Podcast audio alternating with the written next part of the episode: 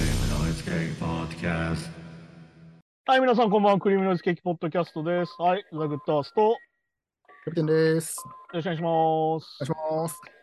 はい。今週はですね、あれでしたね、月曜日にスーパーボールがあって、うん、あ、そうですね。俺は一応そのスーパーボールのハーフタイムショーも話題なんだけど、一応俺アメフトも好きなんで、うん、あ、はいはい。うん、朝から見てたんだけど、アメフトでも、うん、アメアメフトでもルール結構複雑ですよね。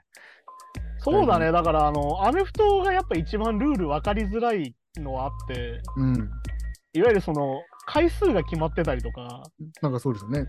こういう距離進まないと戻るみたいなのもあるから、うん、うん。結構でもまあ覚えたら覚えたで楽しいんだけどなんか僕のイメージ的にこうサッカーでいうオフサイドみたいな感じのややこしいのがいっぱいある感じというか。 ああまあだからそもそものルールが違うって話もあるからうん、うん。まあだからラグビーとアメフトがなぜ違うかみたいな話だったりするし、ああ、はいはいはい。うんもうそもそもだからアメリカンフットボールって呼んでるじゃんみたいなまあ確かに確かに。ってことはアメリカ人しかやってないんだよねみたいな話だったりするから、うん、まあまあ、 そうそうか確かうん、だからフットボールってアメリカだとフットボールって呼んじゃうけどに。うん。あのヨーロッパでフットボールさサッカーだからまあそうですよね。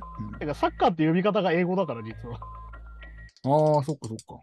っていうのだったりするからねうん。まあだからあれなんだよね、あの、なんだっけな、い1300万人ぐらい見てたみたいな話なんだけど、うん、いやすごいな。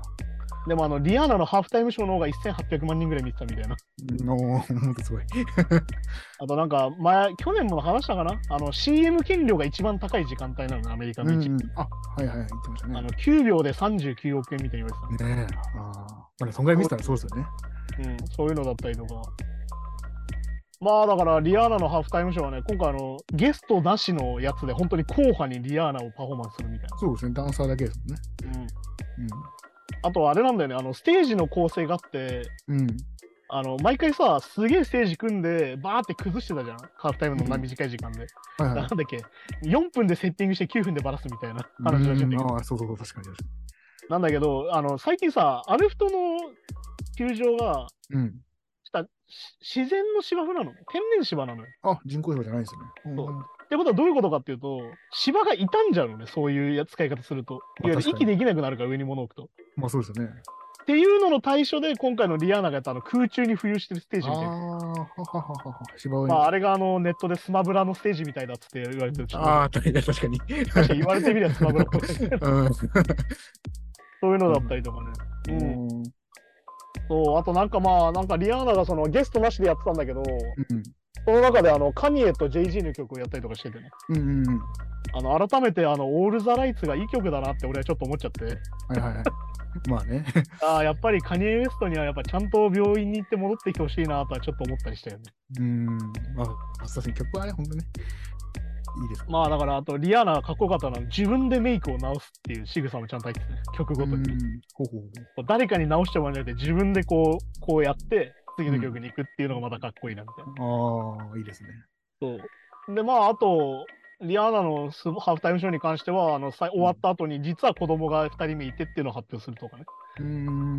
ほうほうほう。あ、そそこは、そう今までこうしてなかったんじゃん。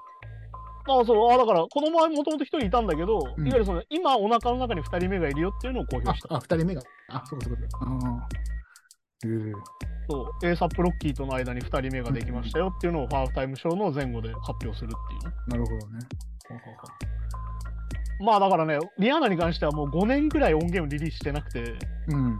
あの、もうあるある意味、チャイニーズデモクラシー的なことになってんだけど、なんでも。もあ、もう、やんなく、やんなくなっちゃったみたいなう、や。んなきゃいけない。はいはい。っていうので、またこれでまたちょっとリリース伸びるんだろうなとか思ったりしたけど、俺は。うん。 ああ、なえなんで、なんで曲出さない理由はなんかありありましたっけ理由は特に発表されてはないけど、まあでもうんリアーナに関してはめちゃくちゃもうすでに稼いでるから、ああ、まあそうかそうか、そんなに。まあだからはっきりとどっちかっていうとあの、一時期のドクタードリーみたいなもんで、うん。別に音源出す必要もねえしな的な状態になってんじゃねえかっていまあそっかそっか。う。ね、今回のセットリスト見ても、まあヒット曲しかねえなみたいなさ、うんうん。話だし、まあそこであの、ぜ全然黙らせちゃう力は持ってるから。うん。まあね、確かに。うん。まあだからやっぱ無理して新曲書く気もないんだろうな。っていうか出す気もないのかなっていうのはちょっとあるよねうんうんうんまあ自分の。のやってるブランドだってすげえ成功してるし、ああ。だから精力的に、そうか、まあビジネス的に稼ごうっていう感じでもないってことだもんねそう、そもそもそういう感じじゃないんじゃないかなとか思っこてのステージじゃないのか。うんあとまあ、なんだろうね、速報的なニュースだと、あの、ハイスタのドラムの人が亡くなっちゃった。うーん、そうですね。ちょっと悲しいニュースだけど。いやー、まだ2月なんだけどなーっていうな。1年振り返った時にどんだけ死んじゃうんだって思っちゃうぐらい1月2月に多くないみたいなさ。ああ、まあそっか。まあやっぱふ冬とか関係ない。まあまあまあ、いろいろもあるか。まあ、冬の話は先々週ぐらいにしたけど、まさにそう確いうかに話。そういうことですもんね。まあ、だから、死因がまあ分かってないから。まあ、てかまあ、死因を発表する必要も特に俺はないと思うんだけど。うん、あそうそう。だ変まあ、なでも本当に、ある意味若いからびっくりってのあるよね。まだ50代ですからね。ね51だからね。なったばっかだからって話そうだそかうら。そうそう。まあ、そういうのもあるしね。なんだろうな、俺は、ハイスタに関しては、なんだろう、うん、世代じゃないわけ。ギリギリ世代じゃなくて、そうですちょね。うどこうまあ、谷間の世代っていうか、俺の、の、なんだろうな、上の先輩たちがすげえ好きみたいな。まあそうですね。だから40前半ぐらいですよね。多分そう、。40前半から40中盤ぐらいまでの人がすげえ好きなイメージで。うん。なんだろうな、すげえ好きなバンドってわけじゃないけど、うん。すげえ好きな人がいることを知ってるバンドみたいな。ああ、だから、けなんか学生時代先輩とかやってるの見てるぐらいな。カバーそとかしてうる。だからなんか、それはそれでなんかちょっと複雑だなと思ったりするよね、やっぱね。うん。なんか、ああ、だからその再結成してさ、うん。でまあ、それもそれでうまくはいってたわけだから。うん。でまあ、あの人に関しては俺どっちかっていうとチャットモンチーのサポートでドラム叩いてたってイメージも結構あって。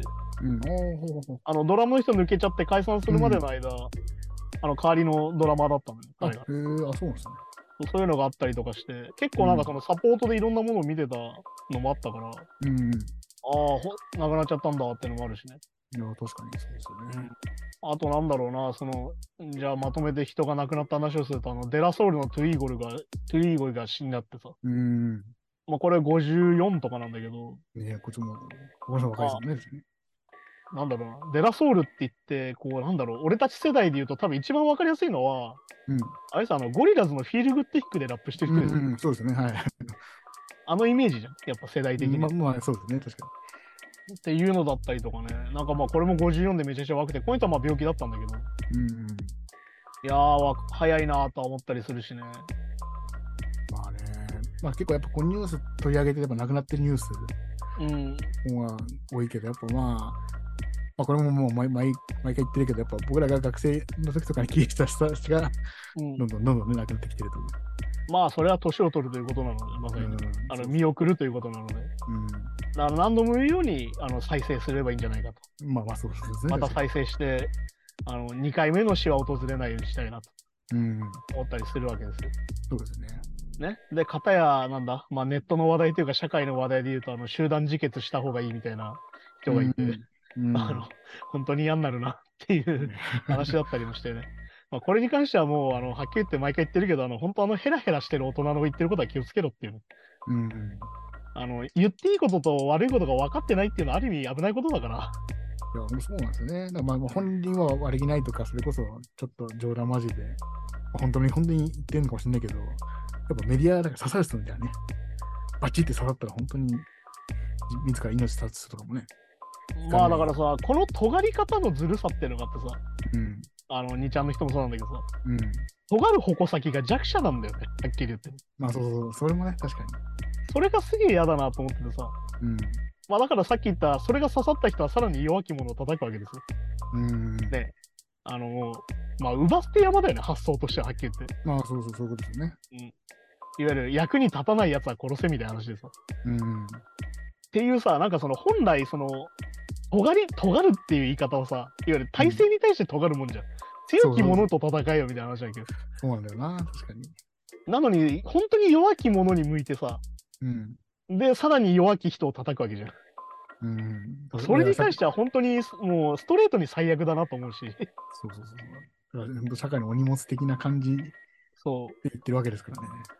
まあ、何度も言うようにもう人間っていうのは本当に生産性が悪いしうん。あのコスパとか言ったら一番最初に駆逐されるべき生き物になってしまうのでうん、私あとし社会を形成する以上さこうみんながみんななんですか同じ生産性を保つのが不可能じゃないですかいろんいやなタだイプからがいいるしやそもそもだからそこは議論しないんだよまあそうかそうかそもそもそこ議論しないわけだからだかうんら要は俺たちの回ってる社会にお前は必要ないって言われるのと一緒だかうんまあそうそうそうそらそれははっきり切り捨てだし何度も言うように奪捨て山だからねその老人に対してやるっていうのはういやそうそうそれはどんだけきついことがねっていう話だから、だからなんだろう、この人のツイッターのプロフィールにさ、うんあの口にしちゃいけないって言われてることは大体正しいって書いてあるんだけど、うんいや、あの、口にしちゃいけないのはあの倫理観だからさ、うん、そうですあの、ね。何言ってもいいわけじゃねえからっていうさ。そうそう。しかもその正しいがなどういう正しいかもよくわかんないしな。いや、だから、その人の正しさはその人の正しさだから。だかうん。らやっぱさっきでもね、ヘラヘラしてるやつには気をつけろなんだ。だかうん。らその、ね、なんだろうな、システムハックみたいな話じゃん。結局さ、うん。ここに穴があるからここをつけば儲かるぜみたいな話をしてる人たちなわけじゃん。うん。まあまあまあ。っていう人たちの話はやっぱ真に受けちゃいけないんだよね。うん。だけどそれをやっぱさ、権威側、いわゆるうんコメンテーターとして使ってるテレビとかメディアがあるわけじゃん。うん。そこの問題だと思うよやっぱり。まあなんならそ、そういうところで発言した内容ですもんね、今回もね。そうだから結局やっぱさ、本来その人たちに発言権を与えちゃってるから、で、さらにそれをさ、公共のメディアとかで流しちゃってるわけじゃん。ってうん。うこん。とはメディアの責任なんだよね、本来ね。まあね。やっぱね、今回も結局さ、国内メディアの批判より先にあのニューヨーク・タイムズの日本人記者かなんかがさ、記事出してさ、もうん、そっちの方が話題になって、結果的にそこで謝罪するみたいになってて、う、うん。いやいや、国内メディアどうしたっていう。うん、まあ確かに。ね、お前らが使ったんじゃないのかみたいな話だから。っうん。ていうね、なんかこう、なんつうんですか、あの、嫌になっちゃうなっていうね。なんか本当になんだろうな、命の大切さみたいなのを話してた横で、命なんて軽いよねみたいな話されてるみたいな。っうん。ああ、まあそうね。はい。っていう、なんかその嫌になる感じっていうのはすげえあるし。ていうのが、そういう価値観が、まあ、まあ、広まっちゃうと、やっぱまあ、結局ホームレスをこう、なんかやったりとかになっちゃうんですよね。まあだから弱者叩きだよね、まさにね。あ、この人は別に必要やっていいんだみたいになるそうそうそう。うん、そうだね。だから、まあちょっとだから振り返ると、あ、ちょっとだから違う話に変えると、うんあの、リアーナのバックバンドに、うん。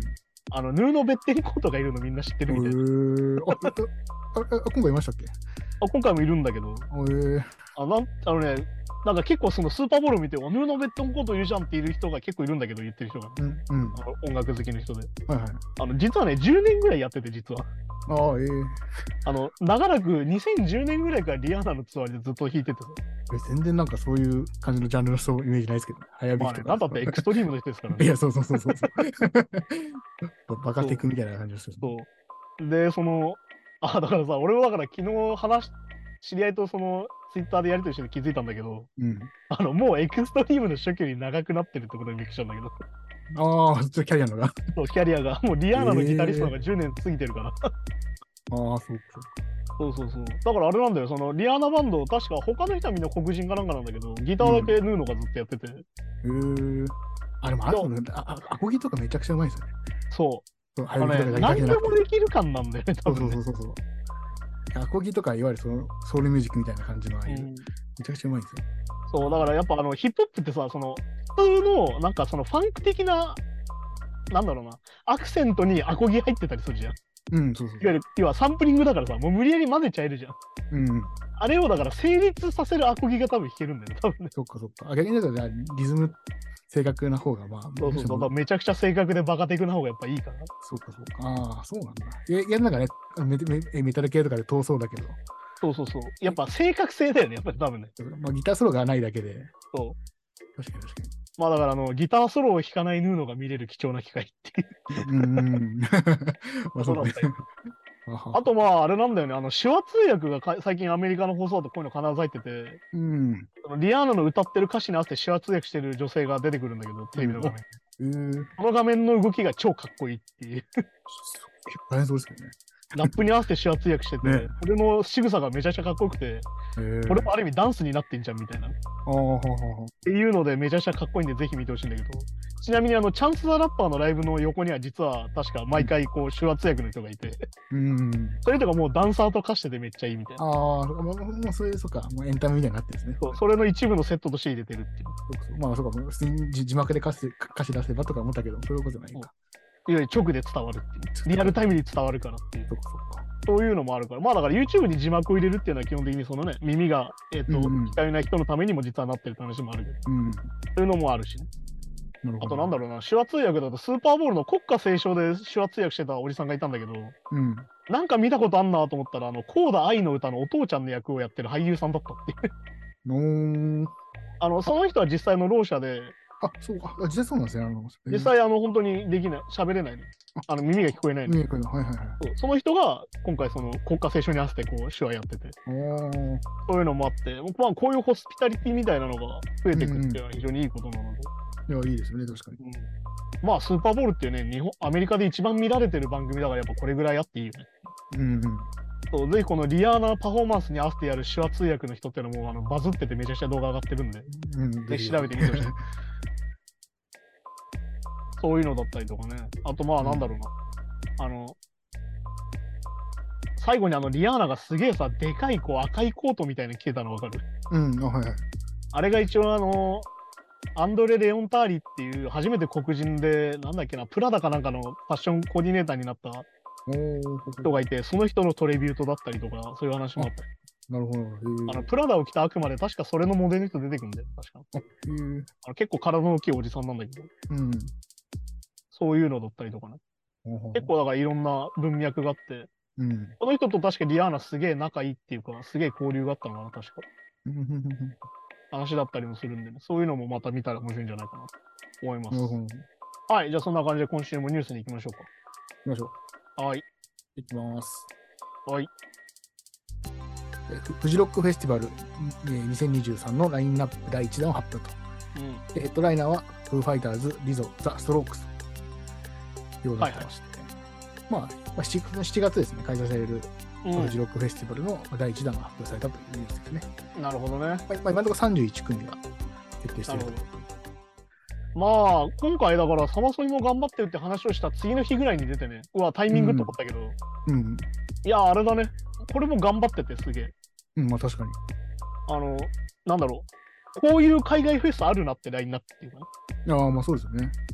いわゆるフーファイターズとかストロークスっていうロック向け、いわゆるまあうんフジロック的なはいはい。文脈の人たちと、さらにリゾっていう、一番こうう今アメリカでこう、ヘッドライナー取ってこれから来てるねってアーティストがいたりっていう。そうですね。うん。あとなんだろうな、個人的に言うとあの、アラニス・モリセットが実はいて、はいはい。で、これ結構アメリカのフェスがそうなんだけど、フーファイターズとセットで並べられてんだよ。おーまあ、ジャンル、てかあれだよ、テイラうー・んホーキンスが最初にいたバンドだから、あ、そっか。アラニス・モリセットは。あーだから多分そのテイラー・ホーキンストレビュート的なのがあるんじゃないかなと思ってるんだけど。なるほどね。ああ、なるほど。確かに確かそうでまあちなみにフーファイターズは誰がドラムを叩くかまだ発表してないのでっに。ええー、本当どうですか誰になるんですかね、じゃあね。ていう話なんでね誰になるのかなって話なんだけどうん。そういうのも含めて楽しみかなっていう確かに確かあと個人的にはあのアイドルズっていうバンドがいたりとかに。うん。結構なんだろう見たいものあとブラックミディとか結構見たいものがいっぱいあってどれか行こうかなって感じなんだけどファイアヤーズも出ます。ああそうそうそううん。あとなんだっけ ?NX ウォリアーズだっけあのアアンダーソンアンダーソン・パークパークがやっとてるオレッジのやつ、はい。あれ生どうなってんのかなっていうのがすげえ気になるし、まあ確かにそうですね。あとまあウィーザーいるしルイス・コールいるしねって感じで、うん。まあ結構どれもいいかなと思うんだけど、あの、チケ代もちゃんと値上がりっていうか、まあちゃんとしっかり値上がりしてましてね。うん。あの、3日券がもう5万超えなんですよ。おお、5万超え。まあ、高くなってますね。確か一次選考のあの割引のやつで4万9千とかで、うん。確か一般になると55とかなのかな。うん。結構高くなってんなと思ったんだけど。まあでもね、もう今年は完全にもうコロナの、いや、うんそうそう。ある意味復活一発目はこれなんじゃねえかなっていう。そうそうそう。まあまあ、ある程度のあれはあるかもしれない。消毒とかぐらいはあるかもしれないけど、うん。まあそ、そこまでこうなんか、気制限されてっ。てわけじゃないんじゃないかな。うんうん。まあだからね、去年のサマソニとかもそうだけど、速攻で売り切れてたじゃん。やっぱ逆に言うと、人数制限してたから。はいはい。それは逆に今年はないのかなと思いながら、でもうかうかしてると買えなくなりそうだから買わなきゃなと思ってて。うん。俺はちなみに、ケンドリック・ラマーは絶対見たいからサマソに行って、うんフジロックもフーファイの日は行けたら行こうかなって感じなんだけど。おおいいですね。それぐらいの気持ちで行きたいんだけど、まあ、いかんせん金がないから、 うん、どう、どういうチケットの取り方をするかなっていうのを迷ってる。まあそうですね。あの、フジロックに関しては俺結構よくやるのは、あの、オールして帰るっていうね。 うん、ああ、はいはい。あの、一番お金がかからないので。まあそうですね。今、チケット代だけじゃなくて、その行くまでと、そこのね、そう。やっぱ宿泊料が結構高いんだよ、フそうそうジロックって。確かに確だかから俺が、まあ、よくやってたのが、あの、1日券だけ買って、新幹線で行って、オールして、始発で帰ってくるっていうのが、に。一番安い。上がりっていう。 ああ、まあいいですね。確かに。まあ、かなりしんどいから、もう俺35過ぎてできんのかな。ああ、まあ体力的にはまあまあまあ。そう、そういうのがあったりとかするんですけど。うんまあでも本当にこうやって夏フェスの景気のいいニュースは本当にちょっと明るくなる話題なんで、 そうそうそう、確かに。なんかまあフジロックのなんかその第一弾アーティスト発表でさ、うんなんか久々な気がするんだよね、このヘッドライナーがもう3組とも出ちゃうみたいな。ああ、まあちょちょちょっと今まで遅かったでしたっけなんかさ、ちょっとキャンセル入ったりするとずれたりとかしてたじゃん。なんか日曜日あのあそうかなんかヘッドライナー後とか、まあサマソニもそうだけど、うんえと今年やっぱどこもすんなり決まっていいラインナップだなみたいなうん。ことだかまあら。そうですね。だからそれこそ、まあ、2週間隔離とかもないですから。そうそうそう。だからね、ちょっと本当に楽しみだし、ちょっと夏に向けて楽しみにしたいなって感じだよね。なんか、うんやーやーやーずとかマジでライブかっこいいからな。うん。でもなかなか日本にも来てくれないから、まあ、フーファイだって確か5 7年ぶりとかになっちゃうから、ああ、そそうなんですね。ああ前のフジロック出てからそれぐらい経ってるっぽいから、だからね、やっぱね、コロナの3年っていうのが入ってる、2年入ってるから、いああ、まあまあ。やすぐ5年とかになっちゃうんだな、みたいな。まあ確かに。そう、っていう話なんだよ。これもあんまあんま単独でもね、しばらく来なそうですもんね。いやー、だからね、単独のチケットがまた高いじゃん、今。高いから。ああ、まあまあ確かに。俺はもうあのレッチリは諦めたからさ、あまあドームだったらいいかなってなっちゃったから、っあ、なるほど。てなっちゃうからね、だからやっぱこういうフェスでまとめて見れるのはラッキーなんで、あとはやっぱフェス行くのはね、やっぱみんなとこう友達と行ってお祭りみたいな楽しみ方もあるし、本当にストイックに音楽を楽しむ楽しみ方もあるから、うん。なんかその、ね、もう言い方悪いけど、あの一般的に言われるフェス好きみたいな人じゃ多分俺はないから、 うん。こうお祭り大好きみたいなタイプではないので、うん。まあいろんな人がいるよっていうのは改めて、ね、それも多様性なんでね。いや、そうそうそう。なんか私逆みにんなが言うフェス好きってなんかやたらパリピ寄りなんだよなと思ってするんだよね。おーまあそういう人が多い イメージですね。まあね、だから毎回思うけど、あの、ね、ウルトラとフジロックは客層全然ちゃうやろみたいなさ、うん。いやいや、そうそう。ウルトラパリピティまあまさにそういう世界じゃん。いや、でもウルトラマン極極端なんですよ。意外と、その、ほんと D- DJ とか、ああいう打ち込みやってる、マジで暗い人とか多いんで。やっぱだからフェスはね、やっぱいろんな人がいる。いやそうそうそう。はうい、んじゃあ次のニュースに行きましょうか、ね。言いましょうか。はい。でレディー・ガガ、映画ジョーカーの続編で演じるハーレー・クイーン役の写真が初めて公開と。はいはいはい。でレディー・ガガは、まあ、これホホワキン・フェニックスとかね、うん。ジョーカーの続編で演じるハーレー・クイーン役の写真がえ初めて公開されており、韓国監督を務めるトッド・フィリップスは、バレンタインデーに際して1枚の写真をインスタグラムに投稿していると。なるほどね。で、これはあの、パキンフェニックス・ジョーカーの続編なんですね。そう、だからこれはあれなんだよね。だからこう、あの DC ユニバースがあるじゃん、マーベルと違う。うん。あれでまあ、そのジェームス・ガンが新しくそのプロデューサーになって発表されてるんだけど、はいはい。このホワキン・フェニックスのジョーカーと、あとこの前のバットマン、うん。に関しては DC ユニバースに入れないっていうのは言われてて、いわおーあ。ゆる混ぜないいって、別のシリーズとしてやるよっていうのは出てて、そうで、まあ一応ジョーカー続編になってて、今回ね。なんですうん。うん。いまあ、正直1がすごかったじゃん。1が結構、結そう構そ綺うそう麗に終わってたから。や、そうそう、なんか続編がある感じでもないかったですもんね。そうで、まあ今回、あの、現代があの、ポリアドゥっていうフランス語がついてんだけど、うん。あのどういう意味かっていうと、あの2人の精神病って意味なのね。ああ、ほうほう。で、なんだろうな、その、いわゆるその3人、いわゆる家族狂いみたいな使い方もするんだけど、いわうん。ゆるだからその複数人狂ってることをこうフォリアドゥって言うんだけど、ほうほうほうほうほう。まあ多分おそらく場面を見る限り、こうのんレディー・ガガはハーレー・クイーンのメイクになってないから、うんジ。ョーカーがハーレー・クイーンにする話、レディー・ガガの役の人ああ、そういうことか、そういうことか。かなっていうのは思ってるんだよね。まあそのジョーカーの原作からも最初そのうんハーレクイーンをやってる人は、あのもともとなんだろうな、いわゆる精神科医かなんかでジョーカーと面会していくうちにジョーカーを好きになっちゃうみたいな感じだよねそういうことはいはい。うんっていう話だからまさにそういう、まあ、だから本名はハーリー・クイーンゼルって人で、うん。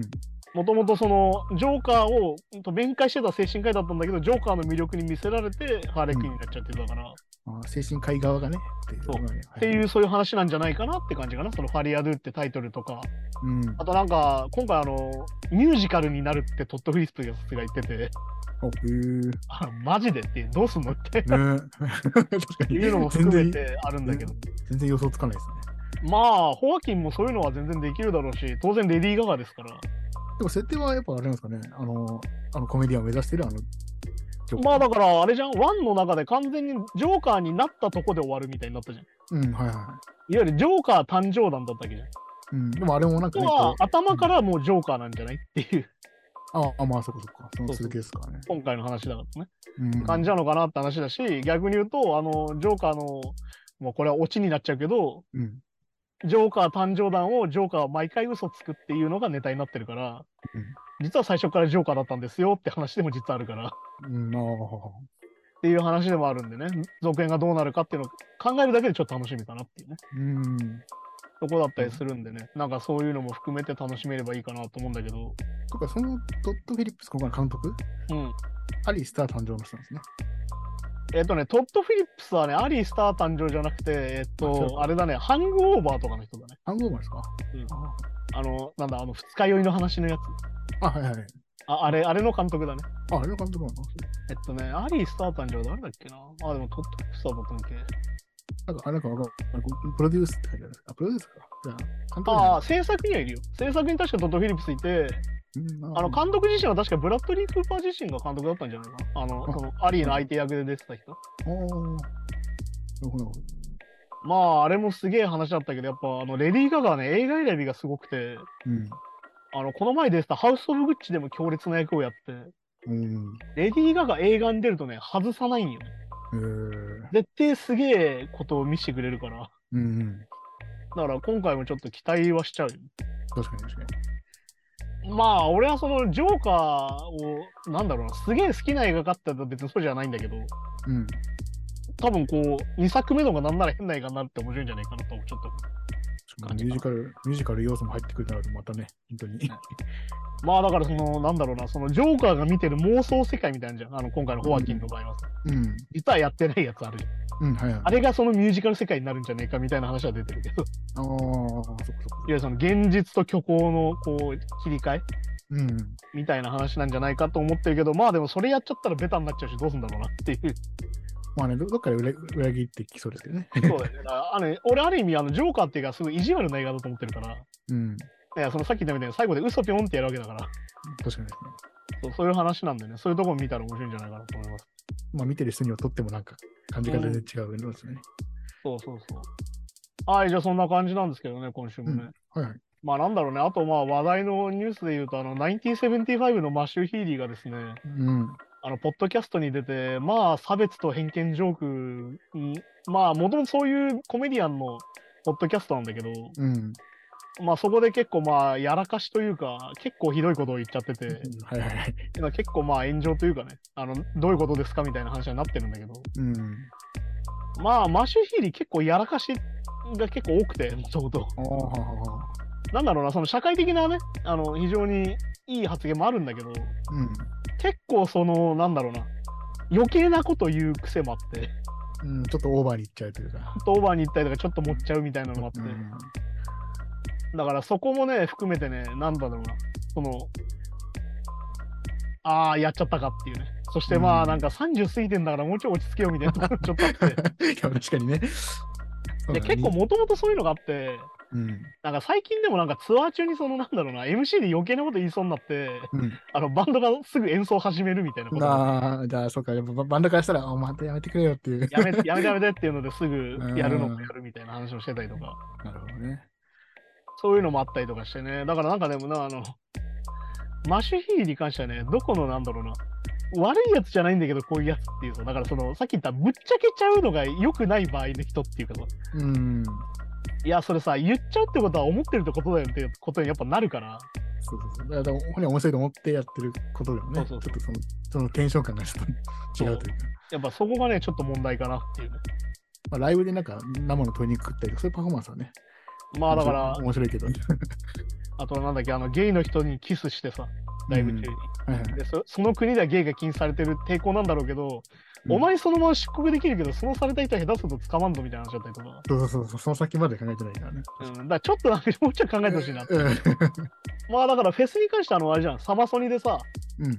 あの女性とノンバイナリーのパフォーマーの割合を50%に変えてくれみたいなさ。っそうそうそういうことも言ってるんですからね。確かてに。いう人なのにこういうことしちゃうから、今回本当に怒られてて。うんまあでもこれに関しては俺はだからキャンセルするっていうよりは、ちゃんと説明して反省させろっていうふうに思うんだけど、うん。あのこれであの誤解される意図はなかったとか言い出すと本当に、あの俺が嫌いな人としか変わらなくなっちゃうから。うん。まあ、せちょっと政治家ムーブじゃないけど。そう本当にそういうことになっちゃうから、ね、政治家語録になっちゃうから、っうん。